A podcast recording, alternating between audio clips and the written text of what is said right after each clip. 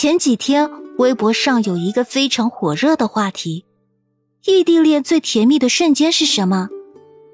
收到了近万条的评论里，我被其中一条戳了心。他说，有一天我在的城市下雨了，他打电话跟我说：“你那边下雨了，伞放在进门第一个柜子。”异地恋真的很难熬。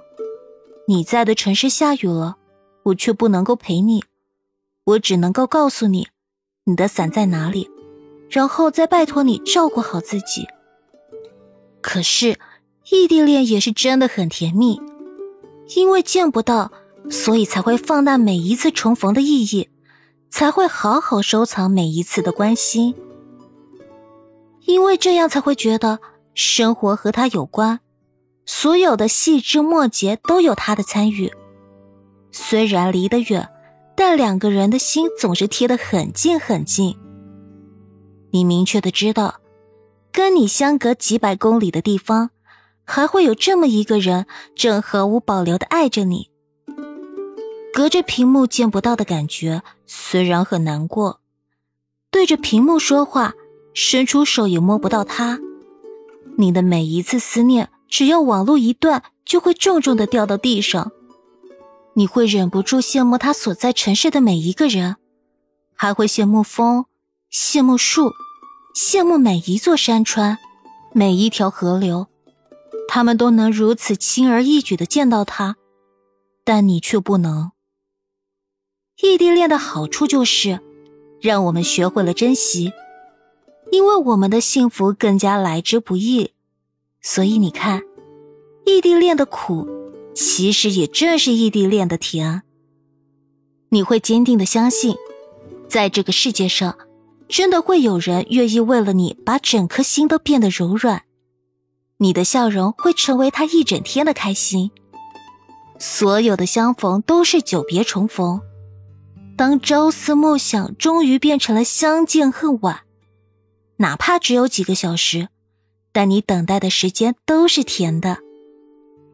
我昨天和朋友吃饭的时候，她正在和深圳的男朋友打电话。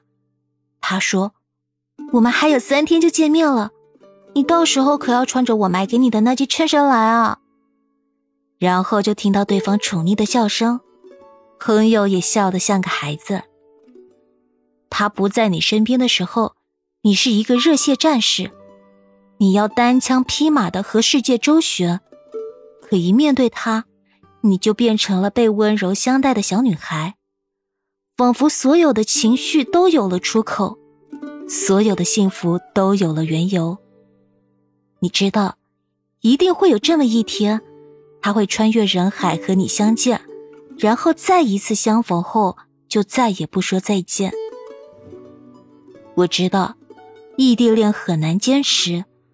但你们无论如何都要再试一试，也要努力挤出时间去见上一面。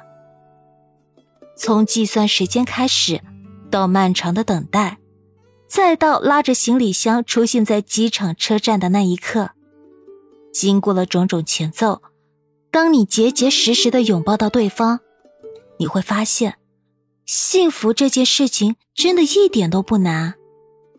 好好珍惜吧。等以后，你就会发现，异地恋将会是你一生中少有的坚持，因为和他在一起的时间，你拒绝了所有人的青睐，只为了他那一个不确定的未来。愿所有异地恋的你们爱得够久，愿你们可以打败时间，也愿你们在每一次跨越山河之后，更加懂得异地恋很苦，但有他在。就很甜。